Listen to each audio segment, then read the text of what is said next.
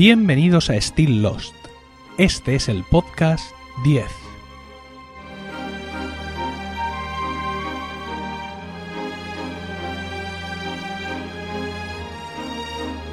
Muy buenas, espero que estéis todos bien en el momento de escuchar este podcast y dispuestos a pasar un rato juntos rememorando nuestra serie favorita. Son las 4 de la mañana de Nochevieja y estás ahí en plan Forever Alone escuchando podcast a través de Radio Voz Castellano. Bueno, bueno, como verás también aquí tenemos un ambiente muy jovial. No sé si escuchas de fondo.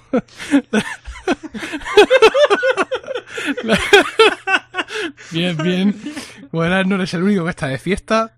Y bueno, ya que estás ahí, eh, ya que estás ahí escuchando tristemente podcast en tu soledad, vamos a procurar que este momento te sea, te sea propicio y te pases un rato divertido y puedas superar la castaña que seguro que habrán hecho los de Gravina 82 con la con las, con las uvas. Eh, si simplemente has descargado este podcast, como cualquier otro de los Lost y estás ahora mismo tirando los pelos, bueno, intentaremos mm, recuperar la compostura en, en, los próximos minutos, pero tienes que pensar que el ambiente Nocheviejil también me llega, y estoy hablando en plural todo el rato porque no estoy solo.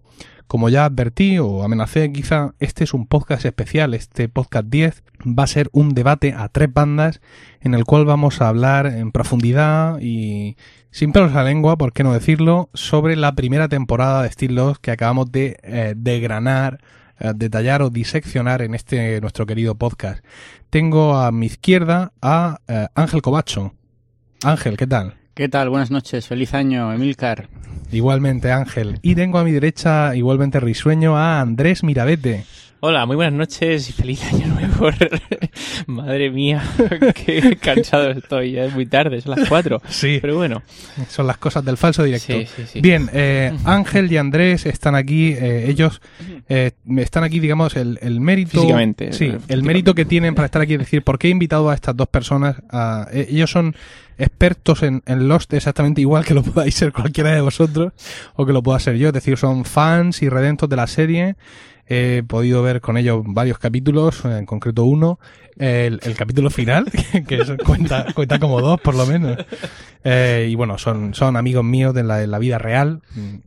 Y bueno, pues eh, les he invitado porque, ya os digo, tienen el punto de vista del, del, del, fan, del seguidor de la serie exactamente igual que cualquiera de vosotros que está escuchando en estos momentos o en otros momentos este, este podcast. va, a ser, va a ser un podcast un poco largo para lo que estamos viendo. Pero bueno. Yo ya tres minutos a punto y Sí, no, hemos eh, podido decir nada todavía. Todavía no Solamente un saludo. nada. Feliz año en cualquier caso. Bien. Efectivamente. Entonces, el tema está en hablar sobre la primera temporada de Lost. ¿Cuál de vosotros quiere empezar con cualquier tipo de reflexión? Andrés, Eh, bueno, mi primera reflexión va a ser para el, el guion que tenemos delante. Still Lost Podcast 10. Es un pequeño párrafo de tres líneas que acaba de desaparecer, además. Así que pues no tengo mucho más que decir. Ángel Cobacho es el, el que debe comenzar. bueno, yo empecé, eh, yo tengo que, que confesar aquí en este, en este foro, en este, en ese sentido. en esta dirección. en esta dirección. Eh, que yo llegué tarde a Lost, llegué tarde a Perdidos. Habían cerrado. Ya. Eh, llegué tarde porque eh, a mí me, me aconsejaban mucho, eh, ve esta serie, es una serie muy buena, te va a hacer feliz, te, va- te vas a regocijar con ella, eh, te va a causar alegría. Y yo decía, pero ¿de qué va esta serie? O sea, ¿de qué trata? ¿En qué, de qué? O sea, dame alguna pista, ¿no? Y... Y, ¿Y qué te y respondían? era, pues me respondían, es, va de- o sea, es una isla donde ocurren cosas, pero Oh. ¿qué pasa? Que o sea, hay gente que se estrella y, y, y a partir de ahí, y claro, era una, era una descripción que, que era, era tan, tan común, era la que recibía por- por- de parte de todo el mundo, como poco atrayente, porque una- un argumento a priori así a mí no me, no, no me llamaba para nada. Bueno, yo empecé a ver la serie, la primera temporada, cuando ya estaban emitiendo la tercera. ¿Mm? Yo tuve, yo tuve eh, los DVDs de la primera temporada eh, yaciendo, podríamos decir, yaciendo sobre el, sobre una estantería durante dos años. Madre mía. Ahí estaban. Impresionante. ¿Qué parece este- este testimonio? Es Y testimonio claro, y es una, la primera temporada es una temporada que mm, vi que deglutí, podemos decir. El verbo es deglutir. la deglutí en... ¿En, ¿En cuánto? en, pues, ¿En dónde también? en- claro, no, en, en dónde vamos a dejarlo para luego, pero en muy poco tiempo. Creo que en escasos cuatro, cinco, cuatro años. Cuatro, cuatro o cinco años. En una semana. En una semana, no, en menos, o en menos de una semana. Fue, me, me, la verdad es que una, una, Empacho, una temporada un con una, fue un empacho y una temporada con una, algo tan a priori poco atrayente me, me, me absorbió. Como creo que os habrá sucedido a todos vosotros, como por ejemplo, bueno, yo quiero oír en ese sentido la opinión de Andrés. ¿Cómo llegaste a, a- Bueno. a la primera temporada de Perdidos? ¿Llegaste Pues, tarde? eh, llegué tarde también, aunque no tan tarde como tú. Porque yo empecé a verla eh, probablemente, no sé, cuando se, se estaba... Estaban poniendo en la televisión la segunda temporada, quizá en la segunda, en la primera cadena, de- de- o dónde, no, no recuerdo en qué canal empezaron a, a darla. Pero eh, yo ni siquiera, ni siquiera me dejé llevar por, por los comentarios que me hablaban de la serie, sino que yo mismo, en, una en un primer visionado, eh, la valoré, eh, la sometí a mi criterio, en aquel entonces un criterio joven, tal vez adolescente, Jovial, mejor. un poco inmaduro incluso. Y inmediatamente no me gustó. Decidí abandonarla y llevarla a la, a la estantería donde yacía tu, tu Mm. DVD. Pues yo también en, esa misma estantería eh, dejé mis intenciones de no volver a verla porque no me... Recuerdo que el principal, lo, lo que, lo que más me molestaba era que... mm, Ay, qué nervios, eh, qué nervios. que, que cuando cada vez que Milcar me mira a los ojos me desarma. El caso es que lo que menos me gustaba de la serie, eh, yo, recuerdo que decía algo así como, es que esto es una serie como, es una engañabobos, ¿no? Es, cada, lo, lo típico, ¿eh? me parece que era una, una crítica muy superficial ahora, así, eh, retrospectivamente, ¿no? Como es que cada capítulo se resuelve un medio misterio y surgen cuatro más. Ahí los guionistas quieres que esté ahí absolutamente enganchado hasta que, hasta que supuren tus propios ojos de, de, de- de islas y de, y de otros y de demás misterios. Entonces yo caí, debo reconocer que caí en esa trampa. Pequé, incluso, más que caí, pequé. Hmm. Pero no sé por qué, creo que poco después, mm, quizá un año después, no sé si fue coincidiendo con, contigo, la vimos a la Yo, vez. creo- yo creo que yo la vi la primera temporada y, y las, en alguna confluimos eh, Sí. ambos, pero eh, la primera yo creo que yo la empecé a ver antes, porque la vi en una en un veraneo mm, atroz Oh, ya, en el recuerdo, cual en el verano de aquel verano, madre aquel mía. verano, el verano del 87, no sé si Hombre, eh, madre mía, alcohol. corría por nuestras venas y por nuestras arterias, Las venas comunes, además, que compartimos. Sí, sí, sí, sí. Eh, entonces, yo creo que yo la vi antes. Es probable incluso que yo te hablara de, de esa, prim- de esa mágica primera temporada de, de Lost y que tú todavía estuvieras en tu estado de pecado, de haber pecado de, ingenuidad, Sí, quizá, sí, de sí, escepticismo. Incluso de sonroje, sonrojez. De sonrojez. De, mi mejilla. Pero no te sonrojabas cuando yo te, cuando te enorgullecías de no haber visto la primera temporada de Lost. Ya estaba sonrojadas previamente por, por mi pecado. Decir, Efectivamente. en todo caso se... Se convirtió en palidecían un poco, No, no, se- no. se- ma- un color más bien magenta, magenta. grana- granate. Muy bien. Por ahí. Sí, pues eso. Yo, yo- pero vamos, en un momento dado, no recuerdo en qué temporada. eh, Confluimos, ¿no? Sí. De todas formas, Conver- convergimos. Convergimos, sí, Sí, convergimos, mejor incluso, sí. Me gusta más. Bueno, pues mi historia es muy parecida. ¿Quién te la ha preguntado? a la Es decir, que- no, no estás invitado en este podcast. Mi, mi historia es muy parecida a la que vosotros habéis contado en que, que la voy a contar ahora, quiero decir, en eso es parecida. Eh, la primera temporada quiero recordar que se estrenó en Estados Unidos el 22 de septiembre de 2004 y el capítulo 24 y final salió al aire el 25 de mayo de 2005. Más o menos por esa fecha, Qué memorión. mayo de 2005 fue cuando la 2, la 2, que un poco como, lo- como decimos aquí. La dos. la 2 empezó a, a echarla. Era la 2. La 2, sí. Empezó- bárbaro. empezaron a echar la 2 y entonces pues la 1. empecé a ver... mm, Estaba tenía- equivocado tanto tiempo. muy alucinado por los trailers que ponían de cómo iba a ser la serie, sobre todo con algunas escenas de, de- de las prim- de los primeros momentos de la serie, de cómo cae el avión, cómo estalla todo en mil pedazos. Dime la verdad, Y- ¿te gustaba mucho el doblaje de Sayid? ¿A que sí? Era el... El mejor. Efectivamente. Lo sigue siendo. El, el caso está en que, bueno, vi capítulos salteados, no le di mucha continuidad a aquello y tuvo que pasar. ah, tuvo que pasar un año entero. Un año entero, un poco menos. Y ya fue, creo que fue en abril, abril de 2006 cuando ya decidí coger el toro por los cuernos y adquirí en DVD todas las temporadas eh, disponibles, que eran en esos momentos La uno. y la 2. ¿o no? O sea, no fue un gran desembolso, por así decirlo. No, pero es que resulta que la 3, la temporada 3, eh, bueno, eh, en, en televisión ya no echaron más a partir de la temporada 2 y la temporada 3 salió en España en DVD antes de que cualquier cadena la hubiera, la hubiera, la hubiera sacado al aire. Eso fue así. Entonces pues pude pegarme el gran empacho de ver la 1, la 2 y la 3 seguidas, con Rocío además. Oh. Y de quedarnos ya mm, Yo en cambio lo tuve que sin listos, Rocío. Listos y preparados para empezar a ver la temporada 4 conforme la echaran en Estados Unidos, pues ya con este sistema que todos usamos de descargar la serie, subtitularla, Estas retractilarla. cosas se pueden decir. ¿Eh? Estas cosas se pueden decir. Sí, así mira, de- de bajarnos la serie, A lo mejor, ahora- bueno, con el nuevo gobierno a lo mejor ya no hay problema. No sé. la bajan ellos por Ya la nosotros. bajan ellos. sí, no sé, es que... Más rápido, más rápido. iba a decir antes descargar, pero... Más rápido. me- No sé. Bueno, entonces pues sí, eh, mm, por eso creo, quiero, por, es- quizá por esto de ver muchos, muchos trozos de capítulos salteados, ay venga tal, perdido, a ver si me engancho, no sé qué, oh, no entiendo nada, porque este hombre dice Wall todo el rato, venga, y al próximo te lo pierdes porque hay fútbol o yo qué sé, o te asomas al balcón y pasa un perro con un jamón y ya pues te despistas. Entonces quizá por eso se me creó, para mí siempre ha sido muy mítico mm, el primer episodio. Siempre lo he querido, lo he, lo he revisionado en muchas ocasiones, no ya solo por el podcast o por las veces que he visto la serie, sino muchas veces he dicho, venga, voy a ponerme el primer capítulo de los. Porque me parece, para mí esas escenas siguen siendo muy sobrecogedoras. Y creo que son parte fundamental de la capacidad que tiene la serie para engancharse desde la primera temporada. Es, que, bueno, además has dicho una cosa que es, creo que es muy interesante y que es la causa de que... hay- creo que hay dos causas y per- permíteme que haga un poco de teoría general de, de Perdidos antes de entrar de lleno en la primera temporada. Eh, hay, hay dos cosas, dos causas eh, muy comunes, dos errores muy comunes en los que la gente incurre cuando trata de desdeñar la calidad de, de Perdidos. Y mm, bueno, uno de ellos es el final, el capítulo final, ahí no voy a entrar, cada cual tiene sus gustos. Y otro es el famoso... eh, bueno, a mí no me gusta, he visto capítulos sueltos y no me gusta, claro. Es que no puedes ver capítulos sueltos y, y pretender de- de emitir una opinión medianamente fundada sobre nada. Sobre, Sobre todo, sobre todo si te cae uno de Kate. Sobre, sobre- todo si te cae uno de Kate, o bueno, o de, lo- o de los chinos llamados, aunque no si fueran chinos ni... Pero, mm, en fin, pero bueno, y dicho lo cual, yo también, em, a mí también el primer capítulo, de hecho, fue lo que, lo que me enganchó.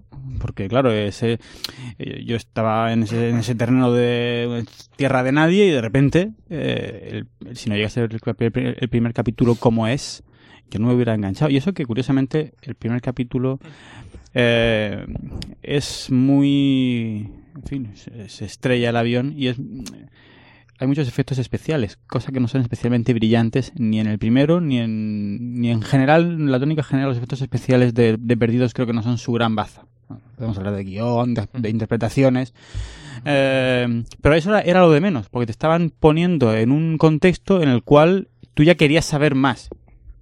Y eso era, creo que, el juego al que hacía referencia antes Andrés, sobre que siempre te habrían interrogantes o que él ponía antes como algo que no le gustaba, es eh, la gran baza de, de Perdidos y, y- y, bueno, y, y daría muchísimo que hablar. Me voy a callar un ratico y voy a beber un trago de esta deliciosa ginebra. Claro, estamos en Nochevieja, recuérdalo. Efectivamente. Tu quinta, tu quinta ginebra. Eh, pues, ¿qué más? ¿Por dónde podemos tirar en este, en este punto, Pues, Emilio? por ejemplo, una de las cosas que a mí me ha sorprendido mm, revisionando por tercera vez esta primera temporada y sobre todo pues teniendo que hacer los, los guiones para el podcast es la cantidad de datos y la cantidad de información que ya aparecen en, en la primera temporada, ¿no? En cosas que cuando luego llevas seis temporadas pues no recuerdas, recuerdas más o menos que lo sabes, pero no recuerdas desde cuándo lo sabes. Por ejemplo, yo pensaba que el, el flashback donde se conoce toda la información sobre Charlie, el, el grupo de Charlie, lo que pasó con su hermano, todo Ian. esa, sí, todo, yo pensaba que toda, que, ups, yo pensaba que toda esa historia nos había llegado mucho más tarde. Que ven, pues había sido algún flashback de la, yo qué sé, de la segunda temporada o de la tercera temporada o algo de eso. Y me sorprendió encontrármelo aquí en la primera temporada.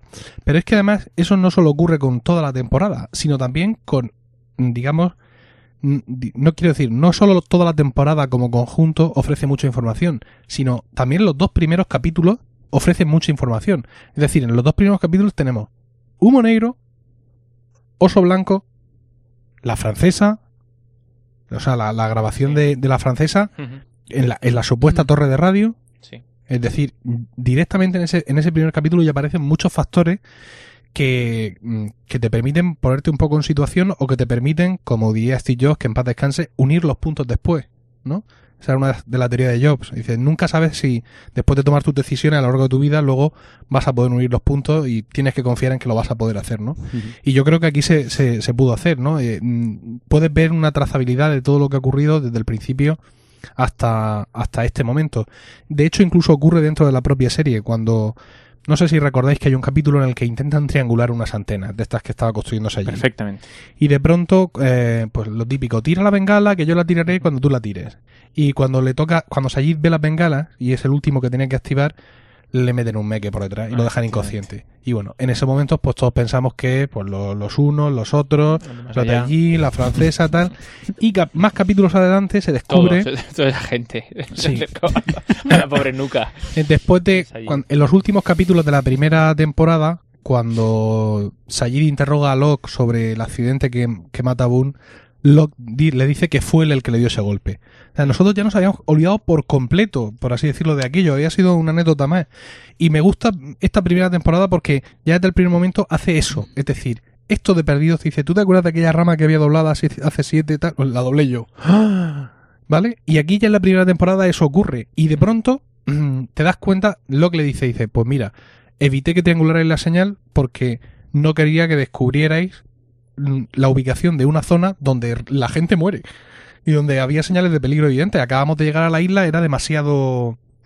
Quiero decir, no, que no, no sabía conven- convenceros con palabras de que no fuerais al peligro. ¿No? Es un poco lo que dice... Ahí empezaba loca a de- mostrarse tal y como Sí. era. Tal y como sería Sí, a- más en a, adelante. a desvariar un poco. Sí. Entonces, pues en ese sentido me parece que, que es una serie que está muy construida desde el principio. Y luego yo siempre lo he dicho, nosotros al final de la serie habrá quien no le guste el final, también hay quien no le gusta el chocolate, quiero decir que de gente rara está el mundo lleno, pero hay una cosa fundamental y es que nosotros al final vemos al hombre de negro, ¿no? Y vemos a Jacob, que va de blanco, vemos que hay una rivalidad entre ellos, vemos que de pequeños juegan a un juego, y en el primer capítulo de la serie, Locke juega a la Tamas con, con Walt. ¿Es el Atamas o el backgammon? Al backgammon, sí, perdón, juega a... y le dice textualmente, ya lo dije en el podcast, pero no me importa, no me importa repetirlo aquí. Le dice, el juego más antiguo del mundo es el backgammon. Los arqueólogos encontraron tableros en las excavaciones de la antigua Mesopotamia. Databan de hace 5.000 años. Es más antiguo que Jesucristo. Dos jugadores, dos lados. Uno es la luz, el otro la oscuridad. Diciendo esta última frase mientras sujetaba una ficha en cada mano, una blanca y otra negra. O sea, decidme si esto no podría ser esto mismo, cortado, una especie de tráiler o de teaser de toda la serie. Y aparece ya en el primer capítulo, de la, bueno, el capítulo 2, bueno, el 1 y 2 son los primeros de la primera temporada. Todo esto un poco dedicado a aquellos que dicen que no, que la serie se la fueron inventando sobre la marcha, que al principio iba a ser todo culpa de, de, de Villar y de los árbitros, pero luego fueron cambiando de idea. Está ahí Sí, todo desde el principio. Es cierto. Eh, era, una de las cosas que quería decir, pero ya que te has adelantado muy, muy, muy... Te has anticipado de una manera muy hábil. Pero también me gustaría decir a mí que mm, ya desde la primera temporada creo que la serie muestra lo que para mí es. Es decir, lo que, lo que, lo que a mí me ha, me ha llegado una vez, eh, en fin, analizadas todas las temporadas, vistas eh, y revistas.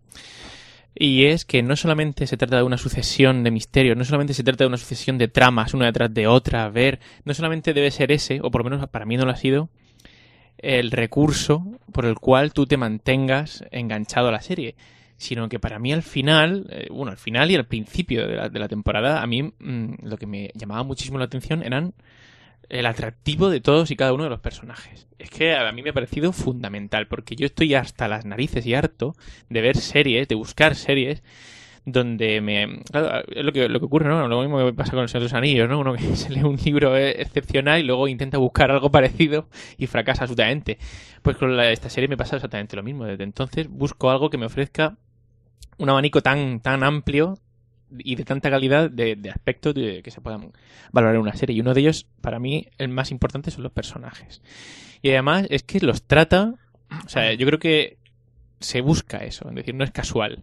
Porque yo creo que hay una estructura muy clara en todos los, sobre todo de la primera temporada, en todos los capítulos, en donde la primera parte es un flashback. Y te van hablando del personaje en sí. Te van descubriendo su pasado y empiezas a conocerlo, a ver de qué va, cuál es la historia de cada uno, una historia muy pensada.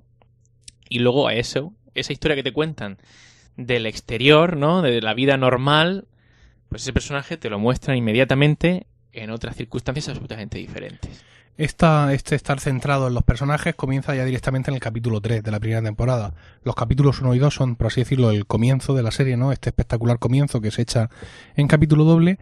Y a partir del capítulo 3 ya empieza la emisión regular de, de la serie. Con, desgraciadamente, un capítulo centrado en Kate, Trábula Rasa, el episodio 3. Y desde ahí hasta el eh, episodio 10 se presentó, por así decirlo, a los personajes principales, ¿no? Por el orden, a partir del 3, eh, se estuvo, del capítulo 3 se estuvo hablando, como ya he dicho, de Kate, a continuación fue Locke, después Jack, después eh, los Kwon, es decir, tanto Sam como, como Jin, luego ya vinieron los capítulos de Charlie, donde conocimos los de You all everybody, eh, Sawyer, que bien lo he hecho, ¿eh? eh Sayid, después del de Sayid vino uno de Claire, y después del de Claire ya mm, volvimos a repetir y ya empezaron Te has dejado a uno. el de y Jack. que te has dejado uno que además es el que yo esperaba porque es que es el de Hugo. El de Harley. Sí, pero es que Hugo al principio parecía no estar, parecía ser una especie de, y lo, lo he comentado muchas veces en el podcast, una especie de pepito grillo de, de todo esto, eh, donde digamos que interviene a veces, pero no interviene, pero no parecía que fuera a ser un elemento tan fundamental en la trama como ya conocemos que, que es. Hay un flashback de, de, de Hugo donde conocemos todo lo que le ha ocurrido, pero viene mucho más tarde. ¿Por qué viene mucho más tarde? Porque en ese flashback de Hugo vamos a conocer, pues lo, en todos los flashbacks, en todos los primeros flashbacks de los personajes, hemos conocido siempre lo fundamental de ellos. ¿Y qué era lo fundamental de Hugo? Los El- números. el- los y, la, y, números. bueno, y la ma- y la masa máxima autorizada. O sea, su, su volumen corporal. Bueno, También. lo fundamental, lo fundamental de Hugo era su relación con los números. Entonces, claro, hasta que el argumento principal claro. no avanza, no se puede hacer un flashback de Hugo. Y esto ocurre ya en el episodio 18. Efectivamente. Eh, desde luego, lo que, lo que ha comentado Andrés de la maestría con la que están eh, perfilados los personajes en, en Perdidos es, de hecho, bueno, la gran crítica que luego después del capítulo final se le hizo es que Perdidos, lo que, o la gran defensa, es Perdidos se llama Perdidos porque es una serie de personajes. Eh, creo que es uno de los grandes aciertos de la serie. Da con un... Para empezar, presenta unos tipos humanos bastante eh, bien definidos, que además se nos muestran en el presente y en el pasado. Ya se nos mostrará en el futuro. Y, y- en un y- o, bueno o en la sexta temporada donde se nos muestra no sabemos bien dónde.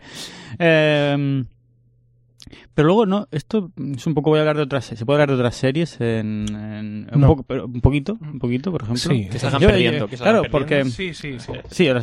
Yo, yo he visto eh, después, de, después de. Yo he visto La los casa de la pradera. Cuéntame. La casa de Eh, la pradera. La casa de la pradera. porque es la, la casa de la pradera es que. Los personajes, ¿qué tipo de perfil? Eh, no lo sé. Yo, le- yo la, casa la, pradera, la casa de la pradera preferiría no entrar porque me parece que no es un día como para. No, Nochevieja. No, no. no, no, no hay ambiente. Además no hay son ya las ambiente. 4 y y 23. 23. Eh, pero, mm, por ejemplo, en The Walking Dead. Yo no, no recuerda eh, Rick, no, no se trae un aire a Jack, no puede, o sea, existiría Rick, ya sé que hay un cómic y tal, pero digo, tal y como aparece en, Voy a responderte en breve. tal y como aparece en la serie de Walking Dead, si no hubiera existido Jack con esa... ¿No os lo recuerda? Que esa persona que quiere solucionarlo todo, esa, ese ser con un pasado un Sí, tanto... pero Que por cierto, el otro día me, me sorprendí descubriendo a Rick, a- claro, antes de ser Rick, en, Love Actually. en Love Actually, y sacando carteles en la puerta de que era Niley. Pero bueno, no, Sí. no me acordaba de que estaba ahí haciendo el gilí, porque era un gilí en aquella... Bueno, pero en fin, esta- quiero que me responda, Andrés, Sí, te, respondo. Eh, yo, por ejemplo, veo cierta similitud, pero a mí lo fascinante del personaje de Matthew Fox, de Jack, es que es el. Se supone que está, ¿no? El, el guionista o te, te lo prediseña de una manera de que va a ser el, el héroe, ¿no? Mm. El, el que nos va a salvar a todos, el guapo, el fuerte y encima el líder. Eh, pero en realidad es un héroe absolutamente eh, dañado, es un héroe que, que no funciona, está estropeado. Mm. Es decir, que es eh, Está perdido. imperfecto, totalmente imperfecto. Entonces es un- en realidad es casi un antihéroe, ¿no? Es decir, está pintado, te lo dibujan como este va a ser, fíjate, un, el cirujano, el médico, el bello, el musculado, tatuado por todas sus esquinas y tus- sus bíceps diversos y te- tetrabríceps. Pero luego eh, hay un factor que es el que a mí me pierde de este hombre, que es la ira de Jack, ¿no? Muchas veces la hemos hablado, que es que es absolutamente incapaz de controlar su genio, su, su personalidad. Y entonces, pues eso le, le lleva a protagonizar a absolutas escenas. Hoy recordando algunos capítulos para ir un poco venir un poco informado Para contextualizar. efectivamente. Ah, leía que efectivamente en un, en un, en un momento dado de, de la serie, en la primera temporada, cuando resulta que Ethan rapta a, a tanto a Charlie como a Claire, entonces, pues claro, inmediatamente Jack quiere ir a salvarlos cuanto antes y cuanto... Entonces, de repente, mm, Locke ejerce como de cabeza racional, ¿no? De, de- la ciencia más que el de la fe y dice, no, no, tenemos que organizar un equipo para ir a buscarlos, tal y cual. Y Jack, absolutamente ido, en vez de ser el de la ciencia, en este caso, eh, quizás sea el de la... se le va absolutamente la cabeza por movido absolutamente por in- instintos y se va él solo, ¿no? Si no recuerdo mal, eh, en busca de estos dos, eh, lo fracasa evidentemente y fíjate. es decir, que que eso un- no es un comportamiento ¿no? Eh, esperado por aquel que nos debe salvar, sino es más bien absolutamente fuera de, de lugar, te diría. Le ocurre, le ocurre en varios momentos también en la primera temporada, por ejemplo, cuando se obceca en, en salvar a, a Boone. Uno podría decir que no es un momento de ira porque está intentando salvar a alguien, pero realmente el origen de su comportamiento es el mismo, ¿no? O sea, es la- esa especie de, de obcecación. Hay una cosa muy interesante en Jack, por lo que tú ha- hablabas, Ángel, de compararlo con, con Rick, con el protagonista de Walking Dead, y es que Jack tiene la fuerza que le da ser un líder natural. Es decir, Jack no es una autoridad de la ley y el orden, como Rick, que es un, es un policía, es un sheriff, sino que la autoridad que tiene Jack sobre los demás le, le viene adjudicada por, por, los, por sus propios compañeros, que ven en él ese líder natural. Entonces, claro, el desempeño de su papel es, valga la redundancia, mucho más natural. Yo a, Rick, no vamos a hablar del cómic, evidentemente que es muy distinto, vamos a hablar de, la serie. Aparte de que, de que el personaje, de que el, perdón, de que el actor, el Andrew Lincoln, no le llega ni a la suela de los zapatos a, Matthew Fox. Aparte le veo un personaje cuyo liderazgo es demasiado blando por estar eh, sustentado por, por la placa de sheriff. Es decir, yo Por- cre- y por su creo, señora, que también... creo que sin, que sin la placa de sheriff, este personaje no, tiene, no tendría seguramente la capacidad de... Y que todo el carisma que él muestra, que también lo muestra, lo hace a partir de la placa. ¿Vale? Mientras que, mientras que a Jack, eh, sus compañeros le, le reclaman, le reclaman que, que sea líder. Él al principio se resiste, se resiste perfectamente a, a- a desempeñar ese papel. De hecho, eh, eh, en su capítulo, en su primer, su primer flashback, que es el episodio 11, eh, tiene problemas porque muchos van a preguntarle cosas, ¿no? Oye, ¿qué hacemos con esto? ¿Qué hace? Y él se rebota, ¿no? Oye, pero ¿y mí me estáis contando? Hacer lo que os dé la gana. Y no se da cuenta de que eso, de que ya le están, ya le están mm, a- aupando a ese puesto de líder Sí. por sus cualidades naturales que ven, que ven en él. Claro, pero lo, lo- lo interesante es que, mm, aunque él rechace ¿no? ese, ese título eh, o esa posición dentro de la isla y que no quiera saber nada de ella, incluso no se explique por qué tienen que venir a preguntarle cosas, en realidad él actúa como, como un líder. Es decir, no es que de repente lo hayan elegido por sorteo y haya tocado, sino que es que eh, era inevitable que la gente se comportara así tal y como él actuaba desde el minuto uno en el que se estrella el avión y empieza a coger al uno, a salvarlo, a mandar al otro para donde sé dónde, a decirle al uno que ayuda al de más allá y empieza a tomar las riendas. Sí, pero sin embargo, en la cuestión de lo que comentáis de, de los liderazgos y de... eh, en fin, no os habéis planteado nunca, no, o no os han planteado la dualidad de... Pues tú eres más de Jack o de Locke. Claro, este, pero me refiero en cuanto al líder. Tú, tú- Sí. Incluso si estuvieras en la isla, ¿tú a quién seguirías? ¿Te quedarías en la playa con este o te irías a- para adentro con el de la jungla con el otro? Eh, no hay un liderazgo tan... Yo no veo un liderazgo tan claro. Mm, eh, No, no veo un- al principio un tío que digamos, hay que seguir a este señor. Porque de repente hay un tío que iba en silla de ruedas y que ahora anda. Hmm. Y que le Ya, pero tiene- ah, Locke va un poco a su bola el, primer, la primera temporada. Sí, sí. Es decir, eh, él tiene una idea absolutamente... Claro, él es el, el que más bueno, el, el primero que ve que algo raro, algo, algo, bueno, ni siquiera raro, algo excepcional eh, ha ocurrido. Y entonces a él yo creo que lo, lo- lo guía otro, ti- tiene otra, otra visión del problema, ¿no? Allí todo el problema ro- gira en torno a la supervivencia, a ver, a, a- esta vez si vienen a salvarnos, no sé cuál. Pero este hombre eh, no está pensando en eso Es en el místico de la- es un poco el Claro, místico. este hombre- Sí, y eso mismo, digamos que define un poco los liderazgos que ofrecen. Es decir, eh, a Jack le quiere seguir todo el campamento. Todos los supervivientes le buscan como gran líder. Sin embargo, los que siguen a Locke lo siguen a título individual, ¿no? Como el que sigue a un Mesías. Y yo, y yo sé de esto Claro, es- porque he seguido a varios. Es Entonces, un líder terrenal, Jack, ¿no? Y sí, es un efectivamente. líder más bien espiritual. espiritual. Mientras que eh, efectivamente los que los que siguen a Locke lo hacen, digamos, a título individual. Ellos no esperan que Locke organice los turnos de agua ni, ni, ni la vigilancia de no sé qué, etcétera, pero sí, sí esperan y quieren y quieren eso de Jack. Pues mira, si os parece, dado la avanzada hora, la madrugada en la que oh, estamos de y el desconocimiento absoluto de cómo estará resultando esta grabación técnicamente, que el- los inconvenientes del falso directo.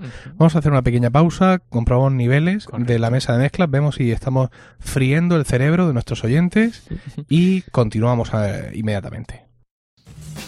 Algún día, dentro de unos años, no solo seremos unos piratas descargadores compulsivos de películas, sino que además habremos contribuido a la destrucción del modelo radiofónico comercial actual. Únete a la causa. Escucha, esta peli ya la he visto. Esta peli ya la he visto.com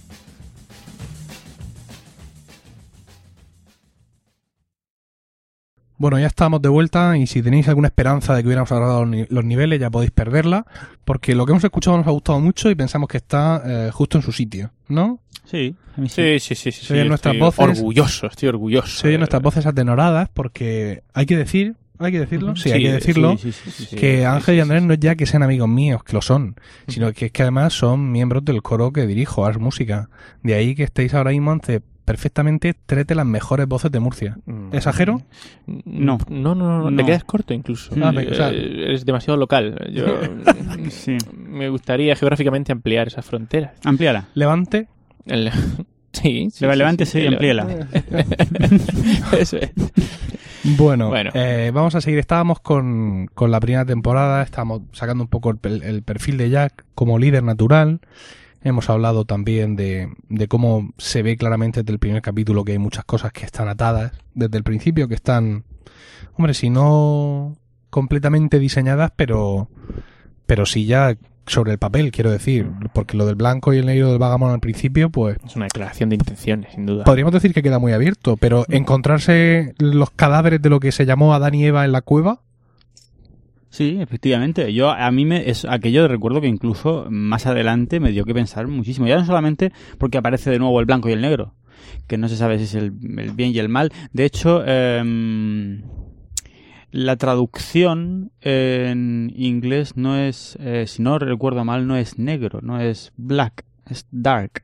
Me da la impresión, me- me- creo recordar sí, creo yo también recordar que sí. que no es que es también la, esa palabra polisémica donde es oscuro en, en ambos sentidos y con los dos cadáveres que, que dicen, dicen, bueno este puede ser nuestro Adán y nuestra Eva cuando llegan a las cuevas y, y cada uno lleva una piedrecita piedrecita blanca, piedrecita negra. Y luego, ¿cuántos, ¿cuánto habrá dado que hablar? ¿Quiénes eran esos tíos? Yo pensaba, fíjate lo que te voy a decir, eh, llegué a pensar que eran Rose y Bernard.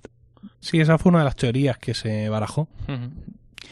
Y bueno, el blanco y el negro aparecen también en el calzado, el calzado de los personajes de, de Perdidos. Ahí tenemos a- al, al padre de Jack con sus, con sus bambos, con sus bambas, sus deportivos blancos. Nosotros quizás estamos más, más acostumbrados porque hemos visto Emilio Aragón y hemos, lo conocemos, Y hemos visto Steve Jobs, Jobs, hemos visto Vip Guay, Vip Noche, VIP repetición. Vip Repetición Sí.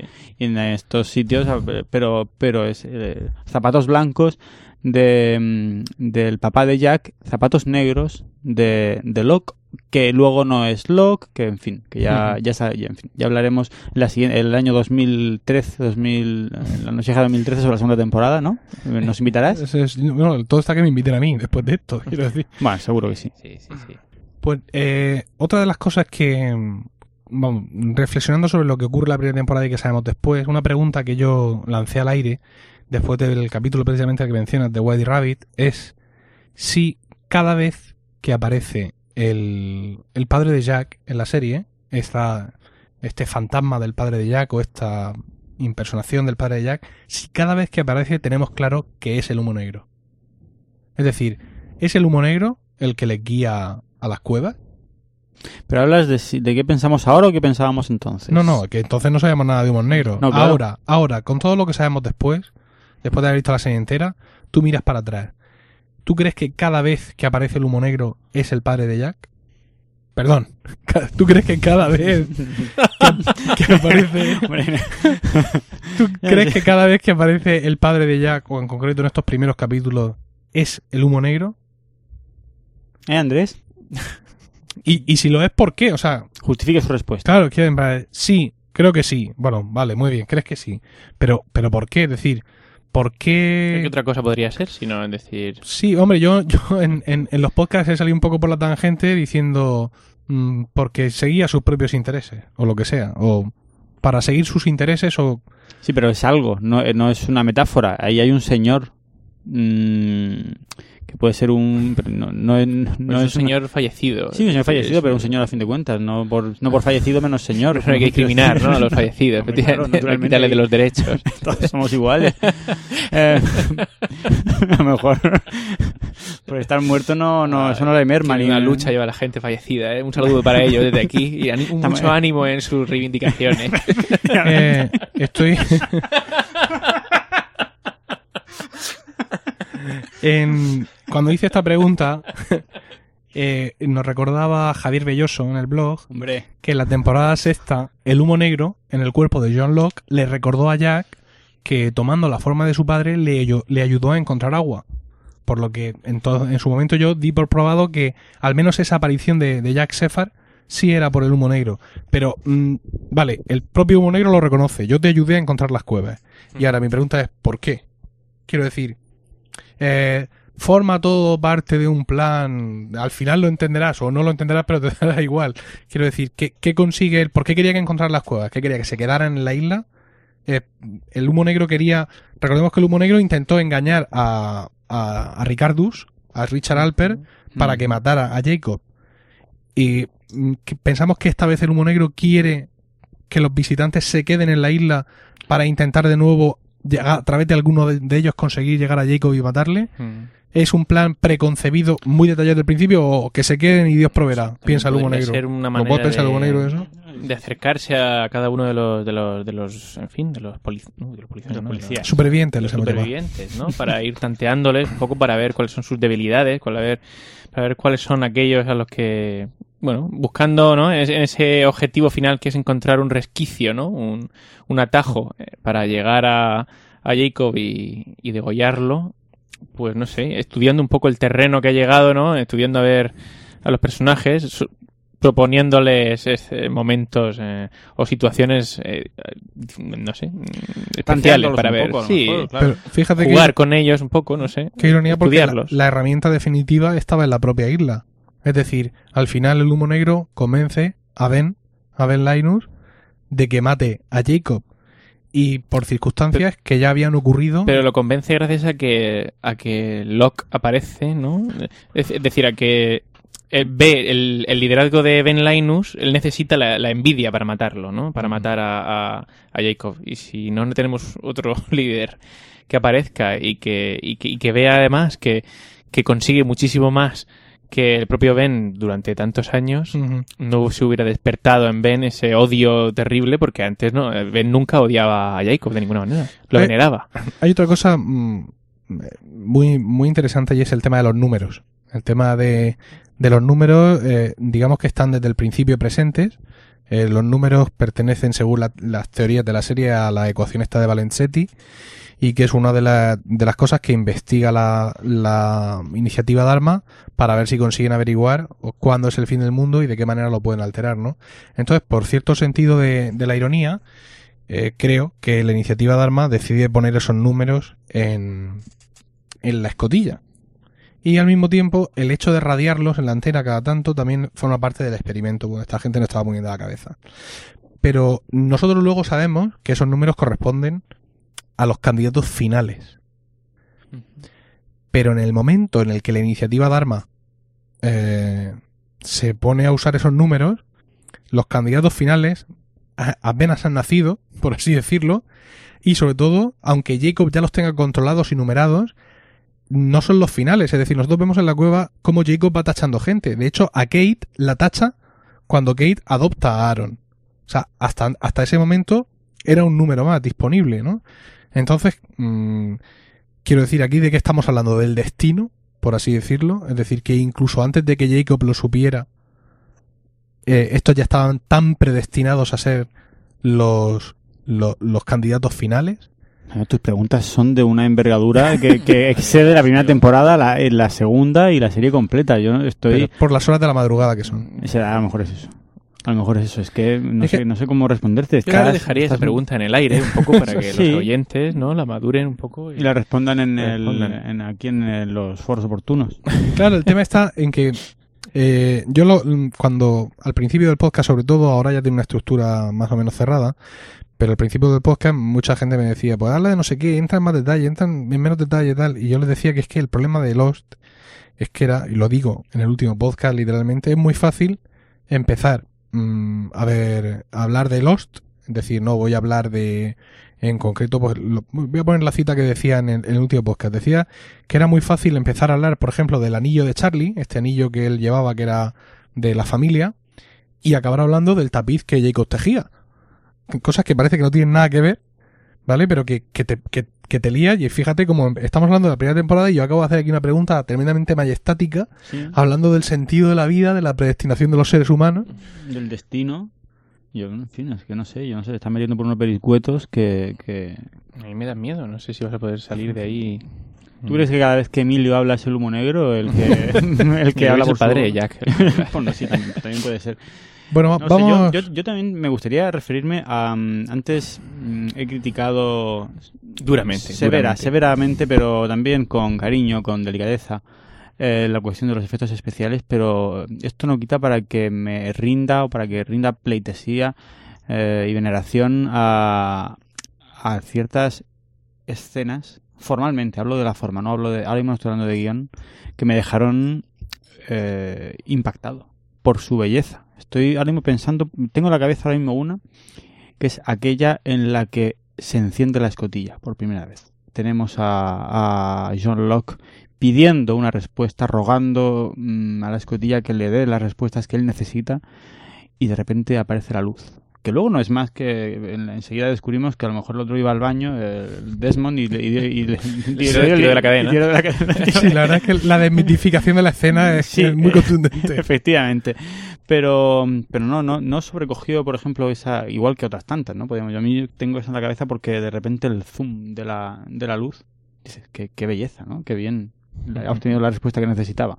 ¿Qué imagen así de, de la primera temporada, Andrés, te puedes recordar así con impacto? Mm, Con impacto, pues. A Jack, seguro. Alguna, alguna toma de un Hombre, primer pues fijaos, es, tiene que ver también con la escotilla, pero. Y es, yo creo que es la exactamente la última escena de, de la primera temporada, que es desde dentro, se enfoca, ¿no? Desde el fondo de la escotilla aparecen las dos cabecitas, la de Jackie y la de John, eh, asomándose, y a mí eso se me ha quedado grabado de por vida. Ahora, mientras tú contestas la tuya, voy a ver si encuentro otra que esté más por en medio, pero es que esa, esa me gustó muchísimo, además, me gustó muchísimo. Yo, yo continúo con mi, con mi fetichismo del primer capítulo y en esta escena del, del accidente, de, de los primeros minutos de la serie, hay una, se ve a, Charlie andando, noqueado, mirando izquierda y derecha, escuchando ruidos, escuchando gritos, y en esos momentos todavía cae algo del cielo, parece que cae, que todavía caen cosas del cielo, es un- una parte del fuselaje que se, que se doblaba sobre sí y volvía a caer, y da eso la sensación de que, de que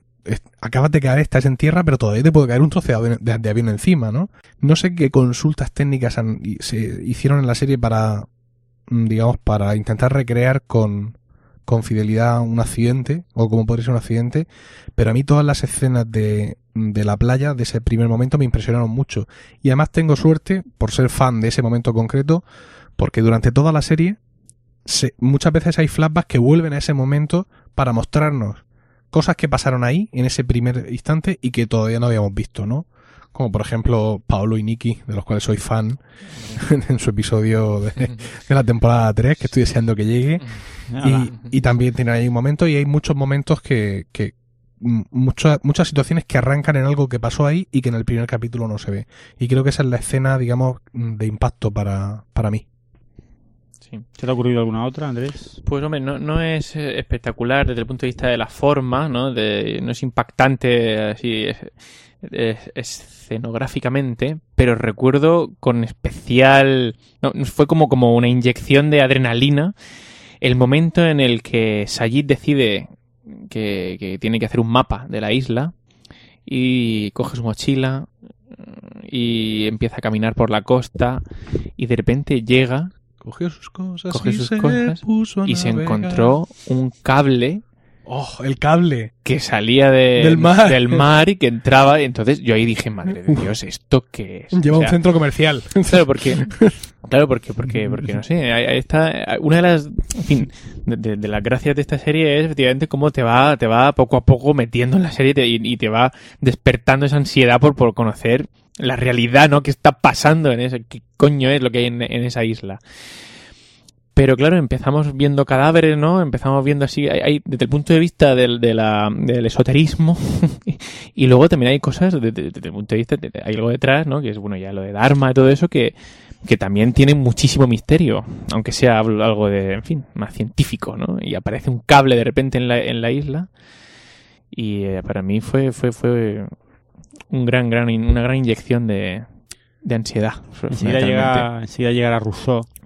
A mí me llamaba aquello mucho la atención, eso de que aparecieran personajes con nombres de filósofos. Era, Sí, creo que es es la verdad. primera vez que en una serie aparece. Y claro, yo aún, aún hoy me lo sigo preguntando. ¿Realmente qué hay? Qué, mm, todas estas referencias a la, a la cultura, lo llamamos a John Locke, a, a Rousseau, y bueno, ya, ya, ya llegará más adelante, pues toda, en fin, incluso Hume, la gente muchas veces no localiza a Hume. Eh, hay dos que están bastante ocultos, Desmond, de- eh, Desmond Desmond. David Hume Efectivamente. y Charlotte. Charlotte, la pelirroja, que es Charlotte Staples Lewis. C.S. Lewis, Ah. también conocido en España, el de las crónicas de Narnia. Eh, toda esta, esta, mm, estas referencias, ya no solamente a, a, a filósofos, eh, a políticos, las referencias literarias, los libros que lee, eh, que lee, por ejemplo, que leen los personajes a lo largo de la, de la temporada primera y de la serie en general. Sawyer le... Sawyer lee eh, el ¿Cuál es? The Evil Twin, un guion que hay que es el, el gemelo malo. En la Mm. primera temporada, hablaba antes Emilio de, de, de aquello que, que parece que está previsto todo. El gemelo diabólico, el gemelo malo. En fin, em, o ¿qué más libros aparecen en...? No, pero mm, para que veáis cómo se puede complicar la cosa, vamos a hablar un poco del gemelo malvado. El gemelo malvado está escrito, en la- eh, es un libro de ficción, por Gary Trapp. Gary Trapp es uno de los pasajeros que iban en el avión y era el novio de Cindy. Cindy es la, la azafata que le sirve alcohol a Jack y que es raptada por los otros y asimilada por ellos. Eh, Gary muere eh, en la escena de la playa, es el señor que es absorbido por la turbina. Sí. Y esta novela, eh, titulada El gemelo malvado, cuenta la historia de Paul Artisan, que es un detective privado que va a la búsqueda de un miembro perdido de la familia Whitmore. Oh. Y este libro, y este libro está, está dedicado a, a Cindy, ¿no? Como su novia que, que, que ¿Qué era. Y bueno, era, claro, porque él murió y ella, pues claro, más tarde también. Entonces, eh, este eh, hay otro otro hay un manuscrito que él llevaba relacionado con algunas cosas más siniestras que de las cuales a- hablaremos después. Más adelante en el podcast es un manuscrito que encuentra Harley luego en un capítulo más tarde. Y, y también eh, este señor escribió un libro en la serie La ficción un libro sobre la ecuación de Valenzetti que es la que marca los números de la serie es decir que fijaos hasta qué punto hasta qué nivel de detalle Está está, está construido todo en, en, en Lost. Sí, pero fíjate, eh, a mí el... luego la gente dice, bueno, pero entonces esto tiene algún sentido, tiene algún significado el hecho de que haya eh, lo que tú, estas preguntas grandilocuentes que te planteabas antes, el destino, es el... eh, pues mira, no lo sé, pero es que eh, ese tipo de cosas es las que hace que me engañe, es, es la que, es- son las que hicieron que me enganchara. Quiero decir, es que... Y luego yo no le... no- a mí ya no, no me es necesario obtener todas las respuestas. No sé si Gary eh, eh, eh, cumple algún papel determinante en la trama o si deja de cumplirlo, pero a mí ya el hecho de que de, de esa, aunque sea meramente apariencia de, de, de coherencia o de cohesión interna, mm, me mantenía en vilo, aunque luego fuera, no fuera más que un McGuffin. Como se llegó a decir incluso de que la isla no era más que un gigantesco McGuffin. Una magdalena. Una madalena. No, Mac Madalena, una madalena escocesa, claro. Em, Quiero decir, pero mm, pero que yo te dejaba en vilo. A mí me a mí y era lo que te lo, creo que es una de las grandezas de la serie, que que uno en un momento dado uno dice, uno se entrega eh, en manos de los guionistas y les dice de forma ex- expresa o tácita, haced conmigo lo que queráis que me voy a dejar y ahora me va a gustar. ¿No? Quiero decir, no sé, me parece que entra dentro un poco del juego de la serie, es decir, tú tú eh, tú déjate hacer que ya verás como al final y, todo- y todos estos, estos- todos estos planteamientos mm, me parece que van en esa dirección o en ese sentido. Sí, es un poco to- toda esta, no sé, podríamos decir mitología alrededor de, de la serie. El hecho de que, por ejemplo, se hayan preocupado de hacer los logos de Dharma, de hacer los logos que llevan los trabajadores de Dharma en el mono, el que es trabajador, el que, o el worker, el que vigilante, el que no sé cuánto, es decir, está construida con mucho detalle y al final no son los detalles los que te involucran realmente en este tipo de cosas. Entonces, toda esta historia de Gary Troop, del gemelo malvado, de su libro este, del manuscrito del libro, que es lo que encuentra Harley, que lleva algunas anotaciones, del libro otro, o sea, eh, este personaje Gary Troop, que realmente nunca llega, o casi nunca llega a aparecer en, en- en la serie, el hecho de que existan páginas enteras de- en, los wikilost, estos que hay por internet dedicados a él, y que esa información esté disponible, pues nos da, nos da un poco la, la, mm, la sensación de la magnitud real que tiene la serie. Es decir, no solo nosotros estamos flipados con la serie, si es que la serie te da cancha para eso y para más. Eso me me ha permitido a mí soñar con alguna especie de spin-off de la serie. No sé si en formato miniserie, es decir, desde luego la serie acaba y acaba. Yo no espero que me cuenten historias posteriores, ¿no? Lo- hice- mucho miedo. Lo hicieron ya en cierto modo con esos 10 minutos Sí. extra o- y me pareció terrible. Bueno, no, a mí me gustó, creo que fue suficiente y, y estuvo bien y no y realmente no quiero más. Eh, es decir, no, no- yo no quiero ver qué les pasa luego en su día a día cuando ya han dejado la isla, a los que finalmente sobreviven, ¿no? Pero creo que sí, historias de Dharma, ¿quién no querría conocer historias de Dharma? ¿Quién no vería una miniserie de, de 10 capítulos basada en Dharma, en el día a día de Dharma, en su lucha contra los otros allí? Es que yo, yo, Pero yo creo que no querría. O yo sea, tampoco. No, ¿por qué? Bueno, igual la ponen y la veo, pero, pero así a priori yo no la quiero saber, porque me, me parece, esto es como, como si habláramos de una especie de obra de arte, ¿no? Y Que, que no me gustaría tocarla. Me gusta que todo quede así como ha quedado, es decir, no, no ansío conocer mucho más, ni, es decir, parte de lo que yo ahora mismo, de, de, de lo que valoro mucho a, a Dharma, esa maravillosa eh, como, ¿cómo se Institución, dice? institución. incluso Iniciativa. iniciativa, Iniciativa. Iniciativa, ¿verdad? eh, se fundamenta en que desconozco, no conozco al 100% en qué consiste, ¿no? En que quedan ahí esquinas sin, sin, sin, sin luz que ahí van a quedar. Y eso le daba un aporte de magia al asunto de que, que no me gustaría que- verlo, no me gustaría Claro, es que, es que, que- yo creo que hay que dejar lugar para el misterio. Hmm. Si todos nos lo explican, al final, a mí yo, a- yo me quedo más satisfecho dejando ese lugar para la imaginación. No, pero si yo no busco más explicaciones. Es decir, yo no quiero que me cuenten nada Ya, de lo que quiero. Te- que Yo te simplemente quiero. Mm. el día del día de Dharma. ¿Quieres- quieres Te, que- leva- te levantas, compras la valla sónica, le tiras unas piedras así a los otros que los ves a lo lejos. ¡Fuera de aquí, marranos! Ah, o algo así. hostiles, los hostiles. Hablas con horas. Hostiles. Con Orange. Horas, horas, Ah, hora- horas, horace, horas. No, horace. no llega. Te vas a quitar una X de sangre. Todavía. ¿Eh? ¿Ves algún vídeo de iniciación del doctor Pierre Chang? Te vas a la sala esa donde te, Donde te te bombardean tiran- un poco. te tiran los ojos te tiran los ojos. Sí. Pero. mm, Oh, y una sitcom basada en Dharma. La iniciativa Dharma.